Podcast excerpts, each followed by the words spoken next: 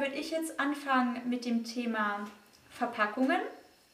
Und da wäre meine erste Frage, ob du beim Einkaufen darauf achtest, in welcher Verpackung sich Produkte befinden. Äh, ja, auf jeden Fall. Also das ist so eins der Hauptdinge, auf die ich beim Einkaufen achte. Ähm, also ich versuche schon möglichst alles unverpackt zu kaufen ähm, und danach in Papier verpackt, dann Glas und dann Konserven und Plastik. Also das ist so das, was ich versuche am meisten zu vermeiden. Okay. Und du hast jetzt angesprochen, dass du in unverpackt Läden und auf dem Markt vielleicht einkaufen gehst. Wie oft machst du das denn? Und was gibst du denn da aus? Also du hast ja jetzt den Vergleich zu vorher, wo du noch vor vier Jahren nicht so nachhaltig eingekauft hast und jetzt hast du da in deiner Geldbörse einen deutlichen Unterschied festgestellt? Also ist es teurer, wenn du da ganz viel beim Unverpacktladen einkaufen gehst oder auf dem Markt einkaufen gehst? Es waren jetzt gerade viele Fragen auf einmal. Also die erste war dann, wie oft du den einkaufen gehst auf dem Markt und dann die zweite, ob sich das ähm, auf deine Geldbörse ausgeübt hat, auf Auswirkungen hatte. Also ich gehe so etwa alle zwei Wochen würde ich sagen, im Unverpacktladen einkaufen. Und einmal die Woche mache ich ganz normal meinen Wocheneinkauf im Bioladen. Ähm, preislich macht es bei mir zumindest keinen großen Unterschied. Also ich habe auch mal so über mehrere Monate alle Kassenzettel gesammelt und es dann mit vorher verglichen. Und mir ist einfach aufgefallen, dass es sich total ausgleicht. Manche Sachen sind natürlich teurer, andere Sachen sind günstiger, andere Sachen kosten genauso viel. Aber insgesamt, zum Beispiel, vorher habe ich eine Kilopackung Möhren gekauft, von der ich aber nur die Hälfte gebraucht habe. Und dadurch, dass ich im Unverpacktladen weniger kaufen kann oder Bioladen, gebe ich gleichzeitig weniger aus, weil ich nicht mehr so viel verschwende wie vorher. Macht das Sinn?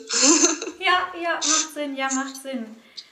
Okay, also es rentiert sich für dich auf jeden Fall, da im Unverpacktladen einzukaufen und man kriegt ja auch viel raus. Und ja. du hast ja jetzt auch angesprochen, dass du Plastik und Konserven am meisten meidest. Dazu habe ich auch herausgefunden, dass Glas eigentlich sehr umweltschädlich ist, weil das meistens immer wieder neu eingeschmolzen werden muss. Aber wenn man das eben recycelt bzw. im Haushalt wieder benutzt, muss man das Ganze, ich meine, dreimal wieder benutzen. Und dann hat es eine bessere Umweltbilanz als Konserven und Tetrapacks zusammen. Und ähm, da wäre jetzt meine Frage, hast du irgendwelche Ideen, wofür man denn seine Gläser, sei es irgendwie Joghurtgläser oder Smoothiegläser, wofür man die denn umbenutzen kann? Also hast du irgendwelche DIYs oder irgendwas anderes, wo du die selber im Alltag für was anderes wiederverwenden kannst? Ähm, ja, also auf jeden Fall kann man die Gläser natürlich verwenden, um selber Lebensmittel darin aufzubewahren oder wenn man mal was selber macht, Marmelade oder Pesto oder so, kann man natürlich auch diese Gläser tun. Ich benutze Gläser auch zum Einfrieren anstelle von irgendwie Tupperdosen oder Gefrierbeuteln oder so. Oder wenn ich was verschenke, wie an zum Beispiel Plätzchen, die kann man auch super so einfach Gläser machen. Okay, schön.